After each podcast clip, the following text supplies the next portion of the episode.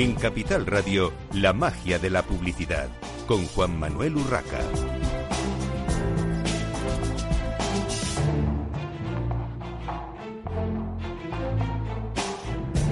Buenos días, un viernes más a la magia de la publicidad en Capital Radio. Les habla Juan Manuel Urraca. Hoy tratamos un tema monográfico en este programa de marketing y publicidad. Vamos a hablar de marketing automation. Vamos a hablar de algo que implica a la tecnología, a los departamentos de marketing y mucho más dentro de la empresa. Ventas, evidentemente IT, eh, para ello, tenemos con nosotros a Elizabeth Localio, directora de Customer Service de MRM. Bienvenida, Elizabeth. Hola, buenos días. Tenemos también a José Yáñez, vicepresidente de Marketing y Commerce Cloud de Salesforce. Bienvenido, José. Buenos días, Juan Manuel. Y tenemos también a Alfonso Cosío, Head Customer Experience de SAP, SAP. Bienvenido. Buenos días, Juan Manuel, y a todos los oyentes. Muchas gracias. Bueno, eh, entre los tres nos van a explicar eh, qué es el marketing automation, eh, qué son, para qué sirven todas estas herramientas, cómo implican a los profesionales y a los departamentos de marketing, no solamente de los anunciantes, sino lógicamente también de las agencias. pero antes que nada vamos a hacer una breve ronda para que cada uno se presente y presente su empresa. Empezamos por Elizabeth, Elizabeth, cuéntanos. Hola, buenos días. Pues eso, soy Elizabeth Localio y yo soy la directora en el área de negocio de Marketing Automation y, y trabajamos mucho con varias tecnologías como Salesforce en MRM. MRM es un híbrido, es un híbrido de consultora y agencia y ofrecemos eh, un servicio completo de marketing automation. Entonces colaboramos con, con, distintos clientes desde la implementación de herramientas, la estrategia, las operaciones, las evoluciones de las herramientas y lo que creo que aportamos es ofrecemos una visión holística y trabajamos mucho en integrar la estrategia de, negocio y la estrategia de tecnología, pero con enfoque de ayudar a monetizar las inversiones de nuestros clientes en marketing automation. Entonces, eso es el, resumen de, quién somos en MRM. Muy bien. Pues eh, vamos con eh, Salesforce. Eh, José Yáñez, ¿qué es Salesforce? Bien, pues eh, a ver, Salesforce es eh, la empresa número uno en CRM, eh, ayuda a las empresas con una serie de componentes tecnológicos a conectar con clientes desde una solución basado en un modelo de suscripción y 100% en la nube. desde mi rol en Salesforce, básicamente, bueno, pues colaboro con una organización para desarrollar todo lo que es la plataforma de Marketing Cloud en varios países de Europa entre ellos España, y bueno, pues encantado de estar aquí en este programa de nuevo, Juan Manuel. Encantado de tenerte, José. Alfonso Cosío, eh, SAP. Eh, yo recuerdo de mis tiempos de las revistas de, informática y de, y de nuevas tecnologías, eh, SAP como el gran ERP, eh, esa empresa alemana que, mm. bueno, pues vino a, organizarnos los departamentos de administración de, y financieros de todas las empresas, eh, por lo menos eh, europeas como mínimo, ¿no?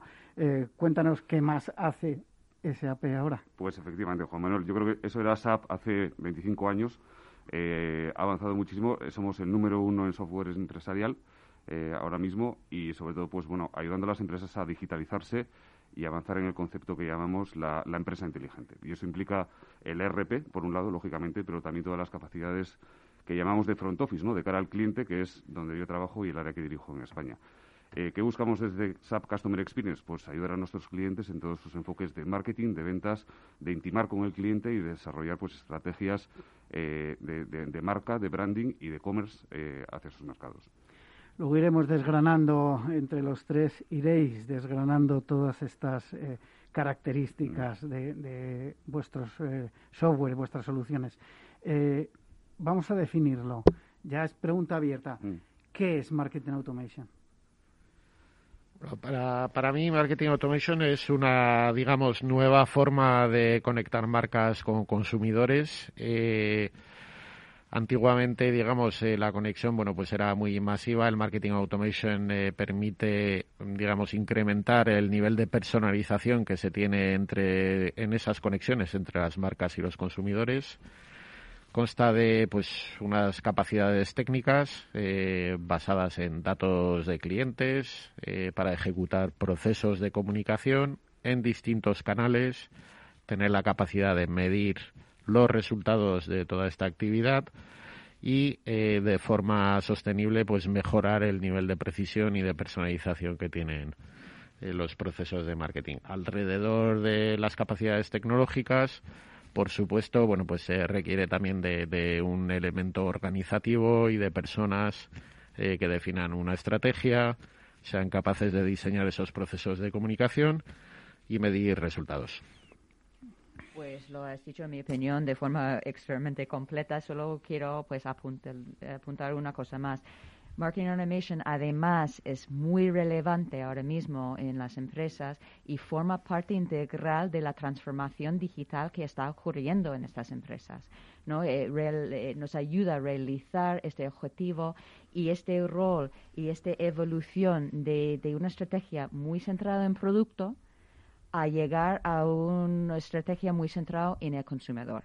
Entonces creo que, que Marketing Automation, donde el lugar que, donde tiene eh, eh, tiene un rol muy importante en la transformación digital de las empresas. Alfonso, no sé si quieres. Eh, sí, construyendo un poco sobre los, más. Los, sobre los dos mensajes ¿no? de, de José y de Elizabeth. Yo diría también que Marketing Automation es el presente del marketing, no ya el futuro, sino que es el, el presente. ¿no? Que realmente las compañías y, las marcas, ¿no? la capacidad de comunicación masiva de branding, pues la tienen que mantener, lógicamente, pero que realmente lo que está ocurriendo ahora, y yo creo que todas las compañías lo están viendo, es que la inversión en marketing se está desplazando hacia plataformas digitales para poder conseguir esa, esa comunicación directa con los clientes, que es el gran reto que han tenido casi siempre, ¿no? Es decir, eh, además de poder utilizar eh, medios masivos de comunicación, ser capaces de llegar al cliente, ¿no? A su consumidor, a poder darle mensajes personalizados, como decía, como decía José. Y, y eso es marketing automation con la capacidad de hacerlo a escala, que es la diferencia. Es decir, cuando tienes 30 300 clientes es fácil de hacerlo. Cuando tienes 30.000 se complica un, poco más. Cuando tienes 3 millones de clientes realmente o tienes marketing automation o no lo vas a poder gestionar. ¿no? ¿Y para quién es este tipo de herramientas? Mm. Porque eh, muchas veces con la tecnología eh, se piensa que todo vale para todo y, no siempre es así. Mm. Pero con este tipo de tecnología, además, eh, parece que apunta a un tipo de empresa, eh, digamos, muy grande, una, una gran organización. Me gustaría que, comentaseis esto.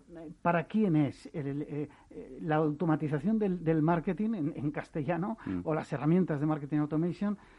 ¿Para qué tipo de empresa está mm, diseñado o, para quién se puede adaptar, si se puede adaptar? Mira, yo, yo personalmente diría que es para toda empresa que quiere o tiene la necesidad de mejorar la comunicación con su cliente y donde el dato y tener una estrategia data driven es fundamental en su estrategia. Y yo no creo que es exclusivamente para grandes empresas, es muy relevante también para las medianas y para los pymes en distintos sectores, para B2C y para B2B, pero el, corazón del asunto es la mejora de la comunicación con el cliente, porque eso es lo que ofrece Marketing Automation y cómo se puede escalar eh, la solución, la dimensión, según el enfoque de la empresa. Por eso, José, cuando has dicho antes la importancia de, lo que es la estrategia, tanto del dato, la estrategia del negocio y la estrategia de la tecnología, eh, eso es lo que va a afectar la solución definitiva. Entonces, sinceramente, yo creo que es para, para mucho tipo de, muchos tipos de empresas. No sé. Sí, eh, totalmente. Quizás también hay, hay, un tema que es cómo desplegar el marketing automation. ¿vale? Y es cierto que una empresa grande va a tener más medios y va a poder hacerlo de forma autónoma y podrá comprar, si quieres, unas herramientas, un software digital pues más sofisticado. Y yo creo que ese es uno de los retos ¿no? que tienen las compañías, realmente cómo gestionar ese cambio de un modelo de, de marketing eh, pues muy basado en agencias a cómo van a un modelo de marketing muy basado en, el dato y en la comunicación uno a uno, hasta empresas más pequeñas eh, que pueden utilizar software mucho más sencillo o utilizar el, modelo de agencias, ¿no? claramente.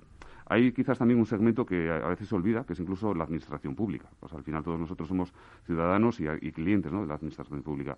Eh, nosotros desde SAP, desde Customer Experience, trabajamos con tanto en España como en el extranjero con administraciones públicas que también quieren mejorar esa comunicación con, con el ciudadano y realmente conseguir esa cercanía hacia ellos. Eh, ahora, ahora te pregunto, eh, vamos a dar paso a, José y te pregunto luego una cosa de, sobre la administración pública. Bien, pues a ver, como, como tipo de empresa, a ver, yo diría que, que abarca todo tipo de empresa independientemente del sector, independientemente del tamaño. Es más, eh, diría que durante el COVID, por ejemplo, una de las cosas que hemos visto eh, muchas empresas es la necesidad de agilizar eh, sus procesos de comunicación con parámetros de atención al cliente que van cambiando, de cuándo pueden abrir, cuándo pueden cerrar. Y, y, hemos visto algunas empresas, pues ya sea de restauración, en el sector de peluquerías, por ejemplo, acompañar eh, todo lo que es el ciclo de reserva eh, de, de, visita o de, o de mesa con un proceso de marketing automation para mejorar la experiencia del cliente. Ese tamaño de empresa pues eh, es mucho más reducido, por ejemplo, que lo que pueda ser un gran banco o una gran empresa de distribución.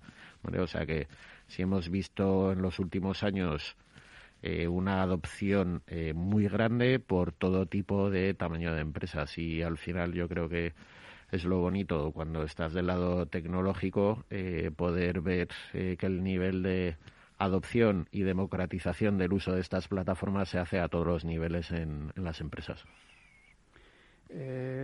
Alfonso, has comentado vuestro trabajo con la administración pública. Eh, claro, cuando a un ciudadano le comunica algo la administración pública, piensa siempre que es eh, eh, vía ejecutiva, vía punitiva de, alguna manera. ¿Cómo utiliza la administración pública herramientas de marketing automation y desde qué departamento? O sea, ¿cuál es vuestro interlocutor? Porque aquí se abre un campo, eh, normalmente eh, en este programa siempre hablamos de, empresas anunciantes, eh, hablamos de la, de la otra parte, del sector, de, las agencias de medios, las agencias de publicidad, los institutos de investigación y de alguna manera de las tecnológicas también, porque dais soporte a todo eso. Pero es verdad que la, administración pública, por un lado, es un gran anunciante, si no el mayor anunciante de este país, pero luego también está el tema de comunicación con el ciudadano. Cuéntanos. Pues te voy a contar, luego te cuento una historia y ahora te cuento cómo, cómo eh, lo vemos desde SAP, ¿no? Pero en general la administración pública es cierto que tiene un foco muy, si quieres, eh, relacionado con los impuestos o con las multas, un poco, digamos, lo que afecta a nuestro bolsillo negativamente, pero también es cierto que tiene muchas cosas que contar en cuanto a actuaciones, en cuanto a, pues bueno, ideas, e iniciativas que, que tiene y que no llegan al ciudadano y que realmente como ciudadanos nos interesa conocer, involucración incluso en, este tipo de iniciativas. Y luego hay muchas cosas, beneficios que realmente eh, pasan desapercibidos, es decir, pues temas de, becas, eh, o gente que está desfavorecida y pueden tener acceso a ciertos beneficios y que es la forma ¿no? de, de hacerlo. Y justo ayer, curiosamente, eh, teníamos la ceremonia de entrega de los SAP Quality Awards y en la categoría de Customer Experience, eh, la, digamos, la nominación plata, la consiguió el gobierno de Andorra. Como el gobierno de Andorra hemos estado trabajando durante todo este año precisamente en, la parte de gestión de impuestos y claro, en una época tan complicada como ha sido COVID, lo que han conseguido es eh, pues tener una mucha mejor comunicación con, con los, los, sujetos eh, pasivos tributarios, con nosotros, en este caso con los ciudadanos de Andorra, y han medido los niveles de satisfacción que tenían los, los, ciudadanos de Andorra con el servicio y estaban encantados. O sea, realmente ser capaz, primero, de que te informen digitalmente y luego poder gestionar electrónicamente eh, todos tus impuestos, el, el, feedback, la comunicación de, de satisfacción ha sido súper positiva. Me encantaría que, la que todas las administraciones públicas, desde las locales hasta la administración central, tuviesen esa eh, conciencia de que los ciudadanos somos sus clientes y que deben tratarnos bien y que deben comunicarnos bien, porque mm, creo que todo iría bastante, bastante mejor. Totalmente de acuerdo. Te preguntaba quiénes son vuestros interlocutores en la administración pública. Pues eh, tenemos tanto interlocutores a nivel de comunidad como a nivel de, autonomías. Y si quieres, si lo llevamos al extranjero, pues tiene que ver mucho con, las entidades que tienen esa proximidad más, si quieres, transaccional con el ciudadano. Es decir, un, digamos, ¿el gobierno de España puede utilizar marketing automation? Por supuesto que sí. ¿vale? Pero realmente van a ser nuevamente actuaciones mucho más de, comunicación o divulgación.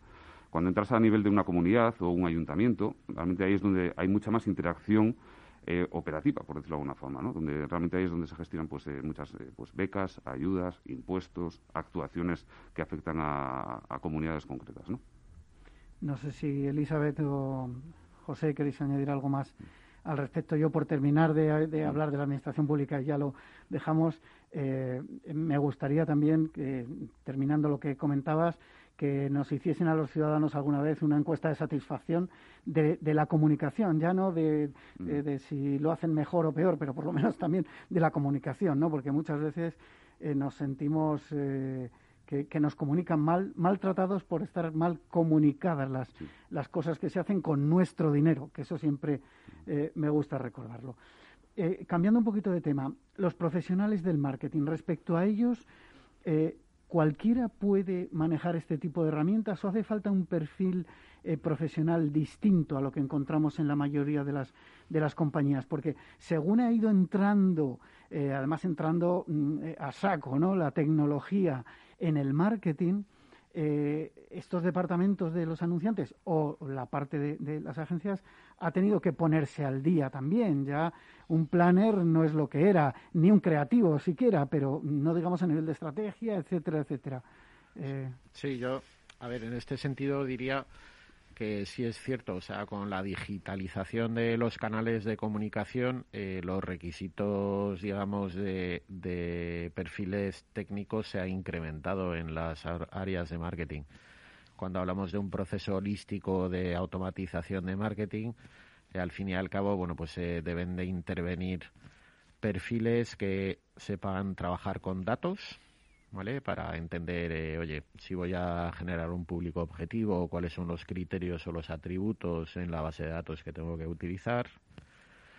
Luego perfiles, eh, digamos, orientados a contenido también, ¿vale? Cuando diseñamos un email, cuando eh, escribimos el texto de un SMS, cuando diseñamos la creatividad alrededor de, de una notificación push en una aplicación móvil.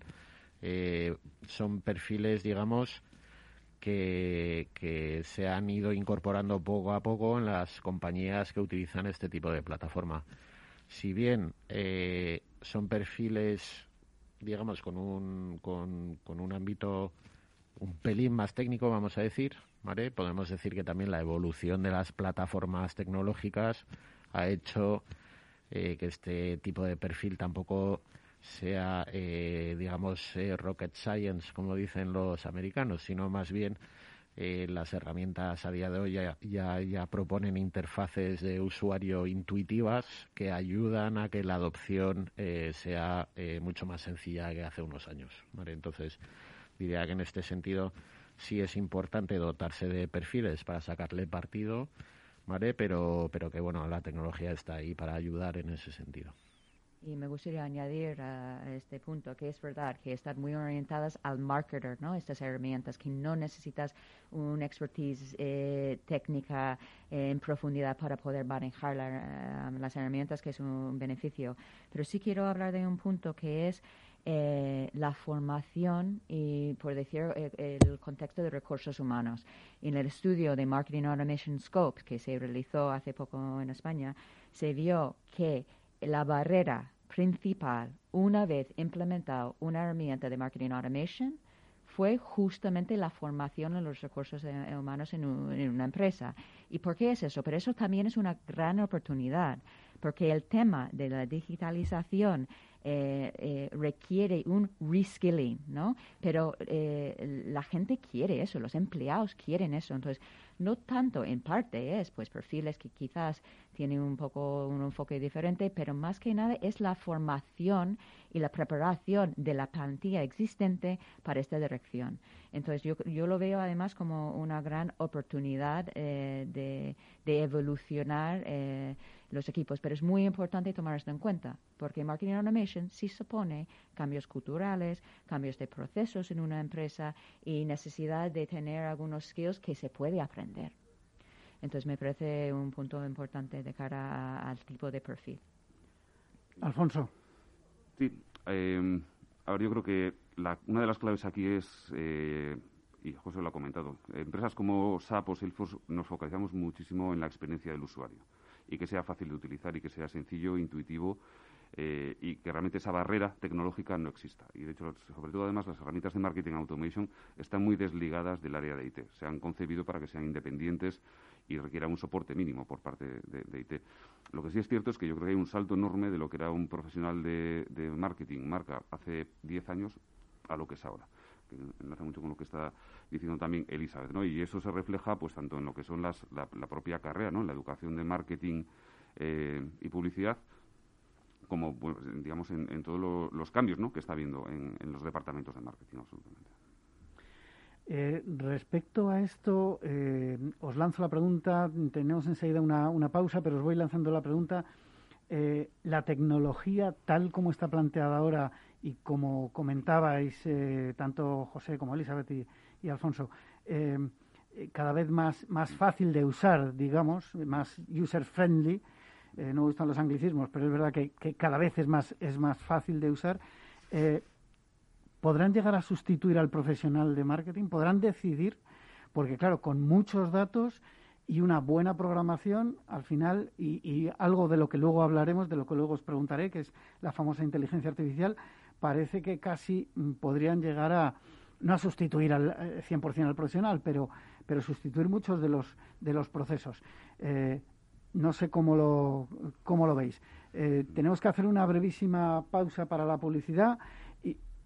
Vale, nos quedan 30 segundos. ¿Algún comentario rápido? Pues mira, yo creo que el marketing más que nunca debe ser empático y esa empatía yo creo que es una característica humana eh, que difícilmente una máquina va a poder reemplazar. ¿vale? El marketing automation es una combinación de estrategia y ejecución eh, sí creemos que la inteligencia artificial, y hablaremos más adelante de ello, eh, puede ayudar al usuario de marketing a mejorar, pero en ningún caso pensamos que la estrategia sea definida por un robot. Bueno, eh, enseguida continuamos. Hacemos una pequeña pausa para la publicidad y continuamos en la magia de la publicidad en Capital Radio. Capital Radio Aportamos valor. ¿Cómo se distribuyen los avales de la línea ICO COVID-19 entre las entidades financieras? Para asegurar un adecuado reparto de los avales entre los operadores financieros, se ha aprobado una distribución separada de los dos subtramos, uno para pymes y autónomos y otro para grandes empresas. En cada uno de ellos, el importe se distribuirá entre cada entidad financiera en función de su cuota de mercado a cierre de 2019. Por un lado, en relación al crédito a autónomos y pymes, y por otro lado, a grandes empresas, según la información comunicada por el Banco de España. También tendrán acceso a esta línea las entidades financieras que a cierre de 2019 no tuvieran saldo de crédito registrado en el Banco de España con una cuota agregada del 1%. A partir del 30 de abril, los importes de aval asignados y no utilizados por las entidades se distribuirán entre el resto de operadoras que hubieran agotado sus líneas, de forma proporcional al importe de aval que hubieran utilizado hasta dicha fecha. Capital Radio Si no tuvieras beneficios invirtiendo tu dinero, ¿te cobrarías? Nosotros tampoco. Así es el Result Investment de Finanbest. Un modelo de remuneración variable en el que tienes mucho que ganar. Porque solo ganamos si tú ganas primero. O lo que es lo mismo, si no sumamos, no restamos. Finanbest, tú ganas. Capital Radio Madrid, 105.7. Si te gusta la cocina gallega de siempre, en el Mesón Gallego 1 y el Mesón Gallego 2 encontrarás los mejores pescados y mariscos de las costas junto a recetas de la Galicia interior, además de las carnes de Sanabria y los mejores embutidos de Zamora y nuestra terraza. Te esperamos en la calle Muller 35, teléfono 91 579 3623 y en la Plaza de la Remonta 13, teléfono 91 579 0769. Una recomendación del programa gastronómico Mesa y Descanso. Gráficas Naciones. Más de 50 años de experiencia en el sector de las artes gráficas. Apostamos por la última tecnología tanto en impresión offset como en digital y gran formato. Realizamos todo tipo de impresión. Tarjetas de visita, folletos, libros, vinilos, decoración y montaje de stands. Más información en el 91 629 2145 o en gráficasnaciones.es.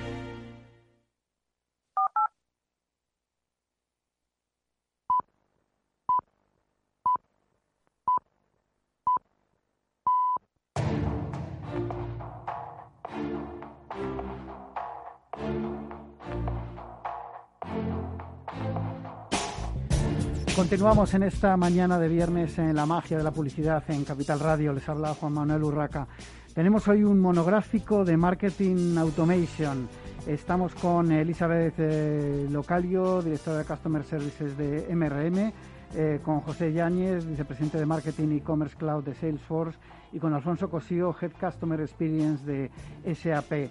Eh, les lanzaba la pregunta a los participantes en el programa de hoy sobre si la tecnología sustituirá a los profesionales de marketing. Nos había dado ya su opinión José Yáñez. Eh, Elizabeth, ¿qué opinas del tema? Yo creo que más que reemplazar es reenfocar. Eso, eso es la clave. Entonces yo creo que la tecnología nos facilita ahora procesos y áreas y disciplinas que antes trabajamos, pero ahora se puede hacer de forma más eficiente eh, y se puede enfocar o reenfocar el talento en tareas incluso que tienen mucho más impacto sobre el negocio. Entonces yo, yo creo que es un complemento, no, no una amenaza, eh, pero sí requiere un cierto reenfoque y, y aprendizaje, pero para lo mejor. Alfonso. Bueno, quizás por aportar otra perspectiva diferente, yo diría que no lo va a sustituir, pero que el marketing va a cambiar radicalmente en los próximos años. Es decir, los, profesionales van a estar ahí, pero la forma en que se hace marketing está cambiando, pero se va a transformar radicalmente en los próximos años. Y va a ser por la tecnología. Bueno, al fin y al cabo, la digitalización ya vino a, cambiar un poco como se suele decir, a cambiar un poco el paso ¿no? del sector del marketing, no tan radical, pero es verdad que vino a trastocar un poco cómo se hacía o cómo se pensaba en el marketing y, yo creo que desde las dos partes, ¿no? de anunciantes y, empresas de, servicios de marketing. Yo quizás diría, no hay más que echar un vistazo ¿no? a las cifras de inversión y cómo está cambiando el mix de inversión y que la inversión en medios tradicionales lo que tiene es una inercia tan grande que todavía no se ha dado esa aceleración hacia la, inversión en, medios digitales o nuevos medios. Pero el día que eso suceda, el día que esa, esa ah, inercia se rompa, el cambio va a ser vertiginoso. En cualquier caso, yo creo que también los medios tradicionales, mm. eh, siguiendo un poco el razonamiento que, dabas, eh, se están adaptando, porque exterior, por ejemplo, a mí me ha sorprendido cómo en los últimos eh, cinco o seis años ha habido un despliegue eh, de MUPIs eh, conectados, además, no MUPIs eh, independientes, MUPIs conectados, que yo creo que es muy importante. Pero incluso la televisión, antes de ayer, mm, asistí a la presentación de, A3 Media de bueno pues la nueva temporada y demás, y, hablaban de su parte, de su oferta, y para un director de marketing era como eh, ya no es solo televisión, mm. es que esto mezcla muchas cosas, ¿no? Yo creo que aquí la digitalización mm. va, va a cambiar también los medios tradicionales. Evidentemente no, no una revista en papel, mm. que también, porque ya hago revistas, nos hemos tenido que transformar y, y ofrecer muchas cosas en, en, digital, pero es verdad que, que también se está transformando todo tipo de,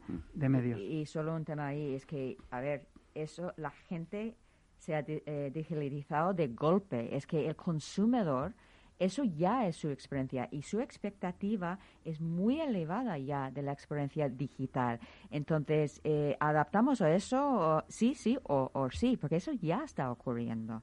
Y, como, como el consumidor mismo actúa en su, en su vida profesional, en su vida personal, en todo lo, en todo lo que hace, ya tienes grandes expectativas de cara con marcas y su experiencia y su journey con una marca a nivel digital.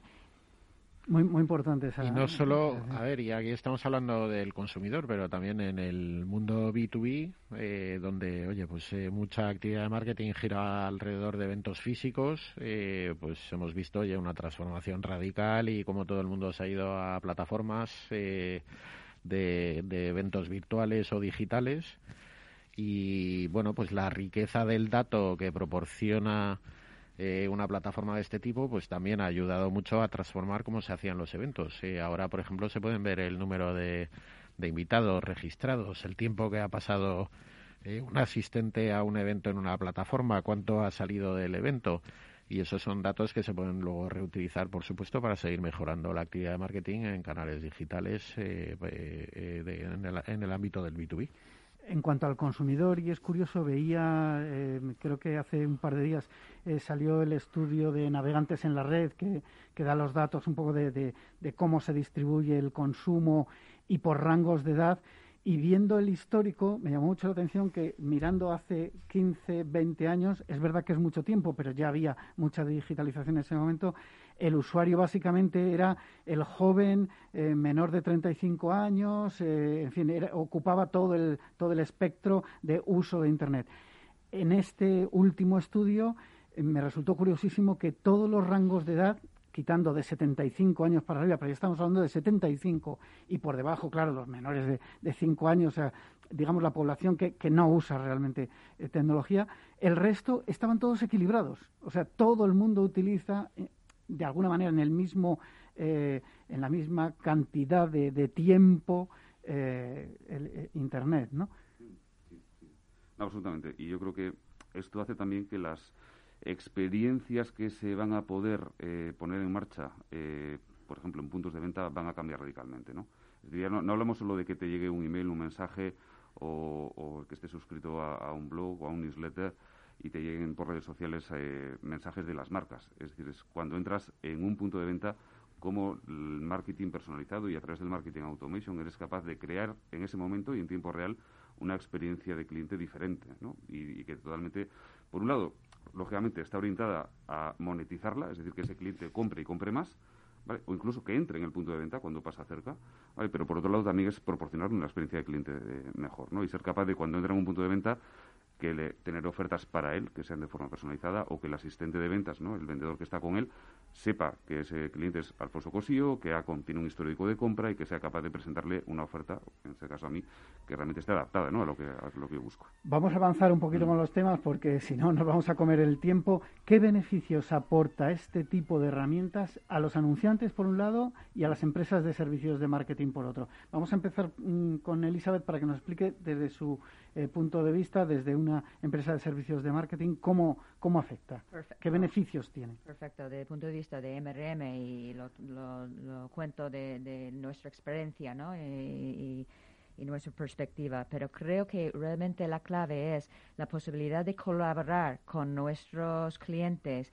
eh, de forma transversal a su negocio y participar en este proceso de transformación digital que está ocurriendo. Entonces, cuando, cuando comento sobre este proceso transversal, porque Marketing Automation, por definición, es transversal a una empresa. Entonces, estás hablando de los departamentos y equipos de marketing, de, de CRM o de cliente, de tecnología, de commerce, eh, eh, está eh, en toda la empresa. Entonces, poder realmente impactar el negocio y trabajar con nuestros clientes el punto de vista data-driven, donde podemos ahora trazar esta experiencia del cliente en todo su punto de contacto con un conocimiento eh, profundo a través de la integración y gracias a la integración de data que permite estas herramientas, eh, realmente podemos hacer un impacto mucho mayor sobre la experiencia del cliente. Entonces, donde nosotros somos capaces de ahora realmente ofrecer nuestros servicios que tenemos de forma más holística, hasta la creatividad, hasta la misma comunicación. Entonces, para, para nosotros de, servicios, creo que, que, este es el beneficio más, más interesante que sea tan transversal. Pues mira, eh, a ver, por automatización, o sea, el, el antónimo es eh, la, manualidad, ¿no? Entonces, eh, por supuesto, pues beneficios para, para los profesionales de marketing, hablamos de incrementos de productividad. ¿Vale? Poder hacer más cosas, eh, más campañas, más procesos de comunicación, Con los mismos recursos o incluso menos recursos en algunos casos.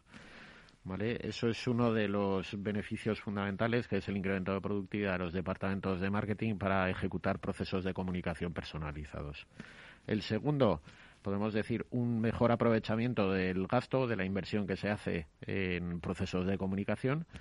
Puesto que eh, somos capaces de mejorar la precisión, eh, medir los resultados, ¿vale? Intentar eh, parar o dejar de hacer procesos de comunicación que a lo mejor eh, no se traducen en resultados y reutilizar esa inversión para hacer nuevos procesos de comunicación. Totalmente de acuerdo. Yo diría que hay quizás dos cosas. Una es eh, mejorar la eficiencia de, sus acciones de marketing, optimizar resultados y poder medirlos. Y por otro lado, sobre todo, la capacidad de llegar a tus consumidores eh, de forma individualizada. O sea, yo creo que ese es el, gran salto, ¿no? O sea, es el mayor beneficio que tiene. ¿Quién debe, debe, liderar la implementación del marketing automation en una compañía? Porque, claro, hablamos del departamento de marketing como usuario, digamos, eh, bien sea en, en, anunciante o en empresa de servicios, pero para que las compañías se transformen, o sea, hagan una transformación digital, que esto es una parte de, su transformación digital, alguien tiene que liderar. ¿Quién consideráis que, debe ser ese, ese líder? Desde mi perspectiva, eh, sin duda debe ser la organización de marketing. ¿Vale? Porque al fin y al cabo eh, la compañía, o sea, y entendiendo la función de marketing, digamos, como eh, el valedor de la marca y el que quiere acercarla al consumidor. Eh, al final es el que tiene definidas muy bien las necesidades de los consumidores, las estrategias de comunicación que hay que realizar para incrementar cuenta de resultados y seguir manteniendo la cercanía del consumidor. Eh, por lo que todo lo que es estrategia, definición y ejecución de campañas debe estar a su alrededor y el resto de funciones involucradas, digitalización, informática, etc., eh, como funciones de apoyo. Sí, yo estoy de acuerdo totalmente. Y quizás por añadir un, punto de vista eh, de contrapunto, eh, yo creo que lo tiene que hacer el cliente, o sea, tiene que ser el consumidor el que sea el que dirige ese, ese proceso ¿no? de cambio en, en, el, en el marketing. ¿no? Y, lógicamente, lo lidera el área de marketing, pero siempre poniendo al cliente en el centro y siendo capaces de, desde respetar la privacidad del cliente hasta ofrecerle la experiencia del cliente que él desea, eh, que, sea, que sea un proceso centrado en el cliente. Eh, cuando hablamos de marketing, de herramientas que lo que hacen es comunicar directamente con, en muchos puntos de contacto con el consumidor, eh, siempre salta la pregunta de la privacidad, la gestión de, esos datos que se manejan. Eh, es un aspecto muy importante. ¿Cómo se puede respetar y a la vez maximizar el resultado de las campañas de marketing teniendo un, respeto real, ya no solo por la ley de protección de datos, sino por, me atrevería casi a decir, por, los sentimientos del propio consumidor, ¿no? que a veces nos vemos, todos somos consumidores, asaltados en nuestra intimidad, eh, con, eh, honrosas excepciones. Evidentemente hay quien lo hace mejor y quien lo hace eh, peor. Yo creo que ah, podemos considerar tres elementos. Uno es el, digamos, pues la recogida del consentimiento del usuario, ya bien sea por temas regulatorios o porque como marca somos responsables con respecto al consentimiento de nuestros consumidores esto es un elemento de dato que se puede utilizar a la hora de filtrar y ejecutar eh, procesos de comunicación. Otra dimensión es eh, lo que solemos llamar, o muchas compañías están poniendo en marcha ahora, que son centros de preferencia de comunicación, donde dejan al usuario determinar eh, la frecuencia y el canal de comunicación favorito para que sea el propio consumidor el que dirija los procesos de comunicación de una organización de marketing y ya eh, por tercera dimensión existe a día de hoy también tecnología e inteligencia artificial embebida en los procesos de, marketing automation que ayudan, por ejemplo, a determinar cuál es la frecuencia óptima de comunicación, cuál es el mejor momento de envío de una comunicación, cuál es el mejor canal de comunicación. Bueno, pues yo creo que con, combinando esas tres dimensiones eh, podemos eh, respetar lo que es la intimidad del consumidor y, por supuesto, bueno, pues eh, ser empáticos como marca a la hora de, ejecutar procesos de marketing automation. Sí. Yo quería añadiría una cuarta, aunque está totalmente relacionada, que es, la relevancia que tienen los mensajes hacia el consumidor. Y poniendo un ejemplo personal, ¿no? Yo que me acabo de comprar un aparato electrónico, me registré en la marca y me siguen enviando mensajes para comprarme ese mismo aparato que ya me he comprado, ¿no? Entonces, eh, quiero decir que hay un tema, al final todo esto se basa en la confianza, ¿no? En la confianza, pues parte porque respeten mis preferencias, la privacidad, parte porque eso no, me, no me avasallen y cada dos días tenga un mensaje por parte de la marca, y luego está también que lo que me envíen y la comunicación sea relevante para mí. ¿no? Lo que, donde tenemos que llegar, la buena comunicación y el mismo dato nos informa y nos ayuda a asegurar que estamos manteniendo este tipo de relación que, quiere, porque realmente eh, los consumidores no les importa dar permiso, eh, trabajar con sus datos mientras realmente respondes y me ofreces la experiencia que yo necesito. Entonces, si los usamos mal, pues vamos a perder eh, la confianza, pero si lo usamos bien y responde a lo que realmente necesitan y cuando lo necesitan, eh, realmente es un win-win. En esta mesa, en este programa ha salido muchas veces, ¿no? El, retargeting, eh, la programática muchas veces mal utilizada, pero en general el uso de, esa persecución al consumidor mal hecha, al final yo creo que es contraproducente. A todos nos ha pasado. A mí me ha pasado también el, comprar un viaje y un año después te siguen diciendo que, viajes a ese destino y dices, pues si te lo he comprado a ti, eh, no, ofréceme otra cosa, ¿no? Pero, pero no, me, no me vendas lo mismo porque a lo mejor no quiero volver a ese sitio, aunque me haya encantado. Bueno, ¿Se pueden mencionar marcas que lo hacen bien? Sí, no hay problema. Perfecto. No, es que has mencionado viajes y, por ejemplo, NH eh, Hoteles, yo creo que es una de las grandes compañías que están haciendo muy bien el, marketing personalizado, su programa de fidelización y cómo pues realmente utilizar el marketing automation para alcanzar esos objetivos. Y una de las claves es esa, conocer el perfil y ser capaz de hacer una buena comunicación con, el cliente. Cuando hablamos de este tipo de, herramientas, eh, hablamos mucho de comunicación al cliente y hablamos mucho de CRM. Pero ¿afecta solo al CRM la, automatización o también a otras partes de la operativa del marketing, incluso de las ventas? A ver, yo lo veo, para mí Marketing Automation es CRM moderno y es holístico. Y como estamos hablando, y repito, eh, eh, la experiencia completa de lo que es el cliente con, con la marca eso implica no solo la parte de fidelización, pero también todo el proceso de venta y la optimización de este proceso de venta y toda la parte de servicio de atención al cliente es una única experiencia. Entonces, la implicación de estas herramientas y la integración eh, con las distintas plataformas eh, eh, que apoyan estas áreas, tanto la parte de ventas como atención al cliente, como la parte de comunicación, realmente tienen que trabajar de forma muy integral, porque de cara al consumidor es una única experiencia.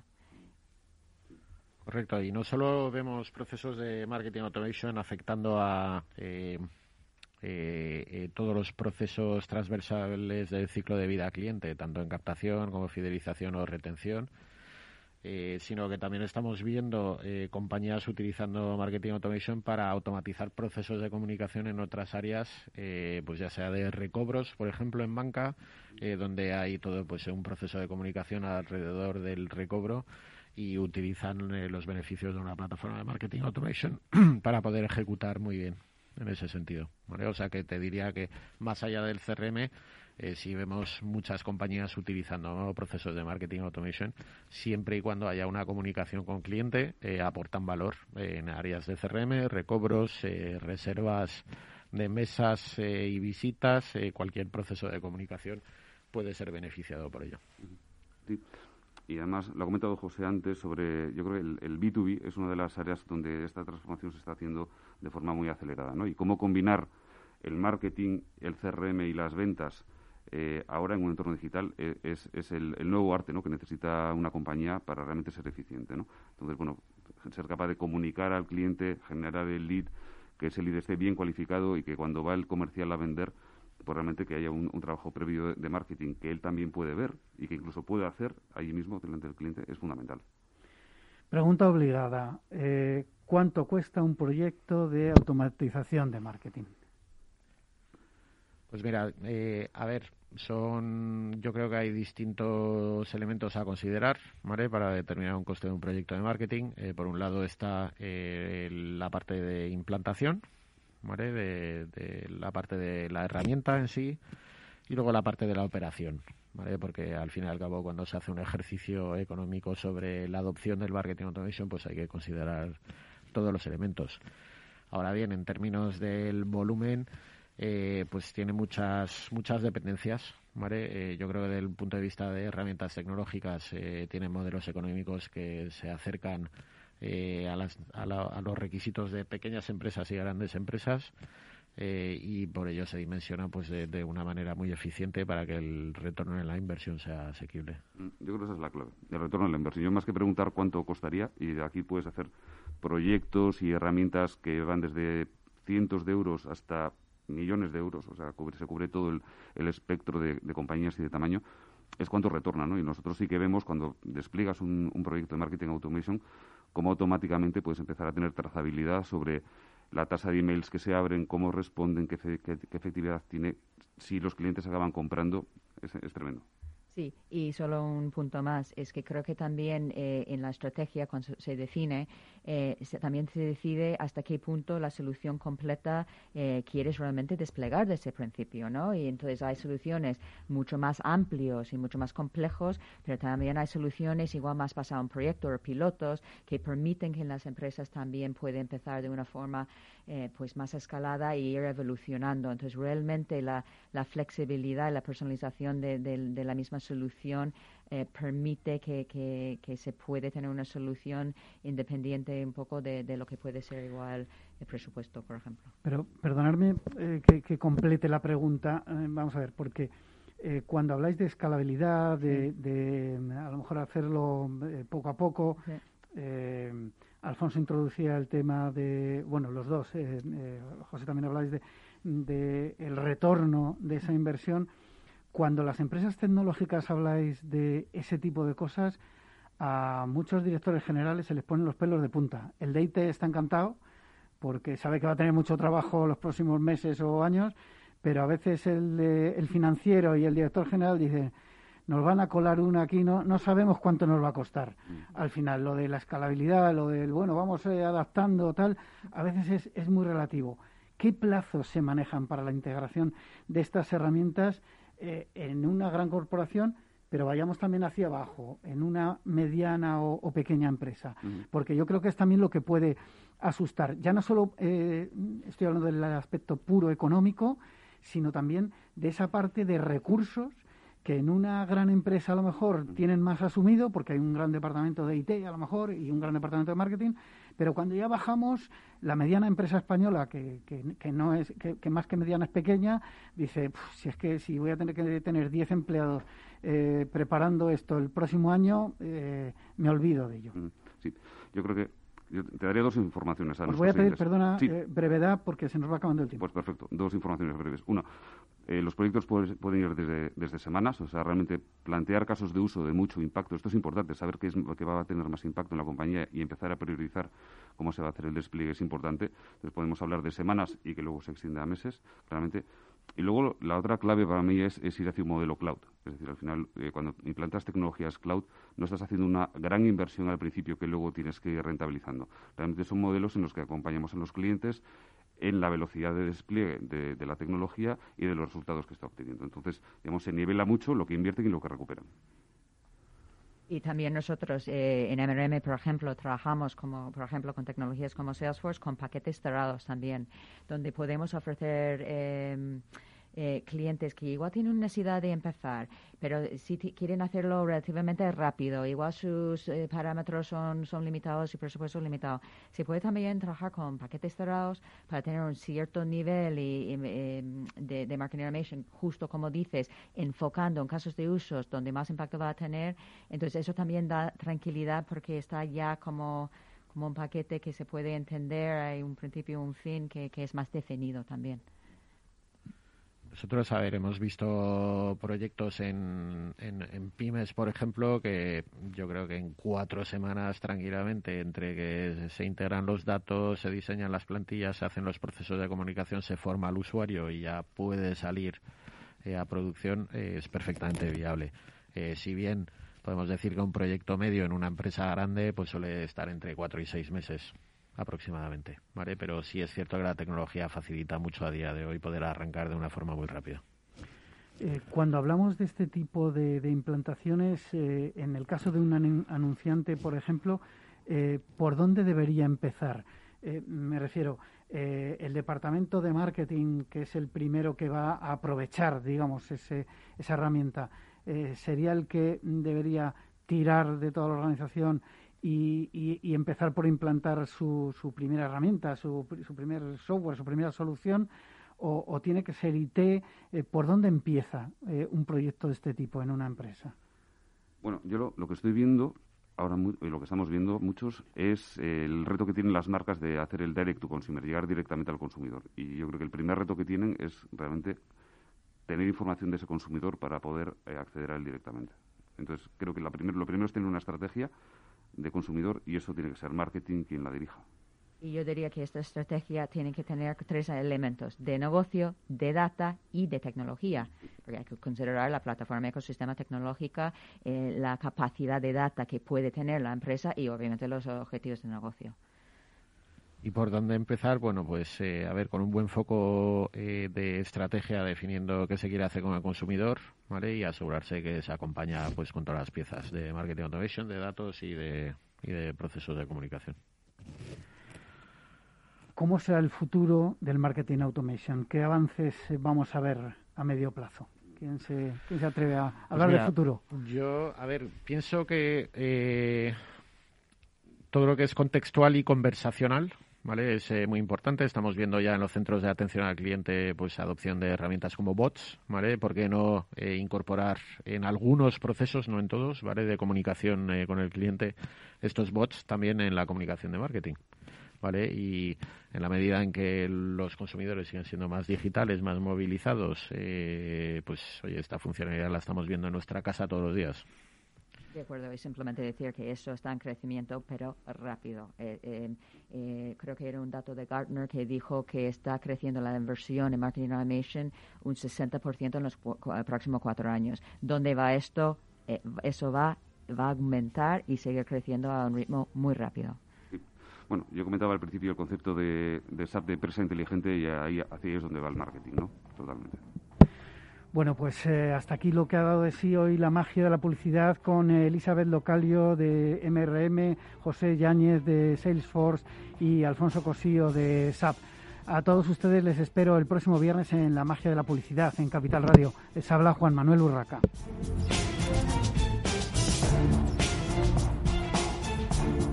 La magia de la publicidad con Juan Manuel Urraca.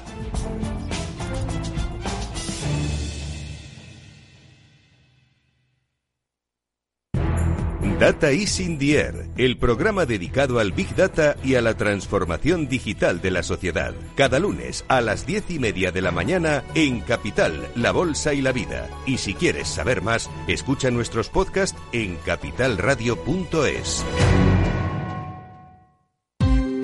Ya no estamos en la era de la información, estamos en la era de la gestión de los datos y de la inteligencia artificial. El tratamiento inteligente de estos datos proporciona un valor enorme a las empresas en sus procesos de negocio. En Piper Lab ayudamos a nuestros clientes a tomar decisiones de negocio basadas en datos. Escúchanos todos los lunes a las 10 y media de la mañana en el espacio de Big Data de Capital, la Bolsa y la Vida. Tu radio en Madrid 105.7, Capital Radio. Memorízalo en tu coche. Somos Mazapanes Barroso. En nuestra empresa elaboramos productos con ingredientes seleccionados siguiendo una tradición artesana transmitida de generación en generación desde hace más de un siglo. Te llevamos el auténtico mazapán artesano de Toledo a tu casa. Nos esperan fechas muy especiales en las que no puede faltar en tu mesa. Compra tus dulces favoritos en nuestra tienda online www.mazapanesbarroso.com o llamando al teléfono 92 535 3149. Disfruta del auténtico mazapán con Mazapanes Barroso, maestros artesanos con tradición y calidad desde 1890. Disfruta de la mejor cocina gallega en Montes de Galicia. Todo un clásico moderno en el barrio de Salamanca. Disfruta de la variada dieta atlántica, de las mejores carnes y pescados tratados con respeto y transparencia y regados con una de las mejores bodegas de la zona. En grupo, en familia o en pareja, Montes de Galicia te ofrece el espacio perfecto en cada ocasión.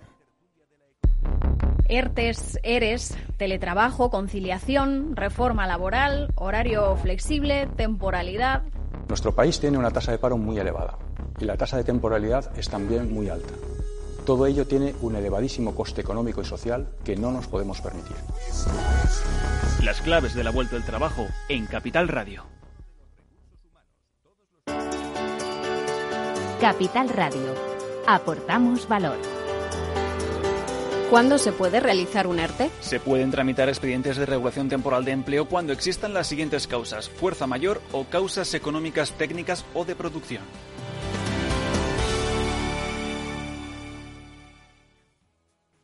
Para personas inquietas, Capital Radio.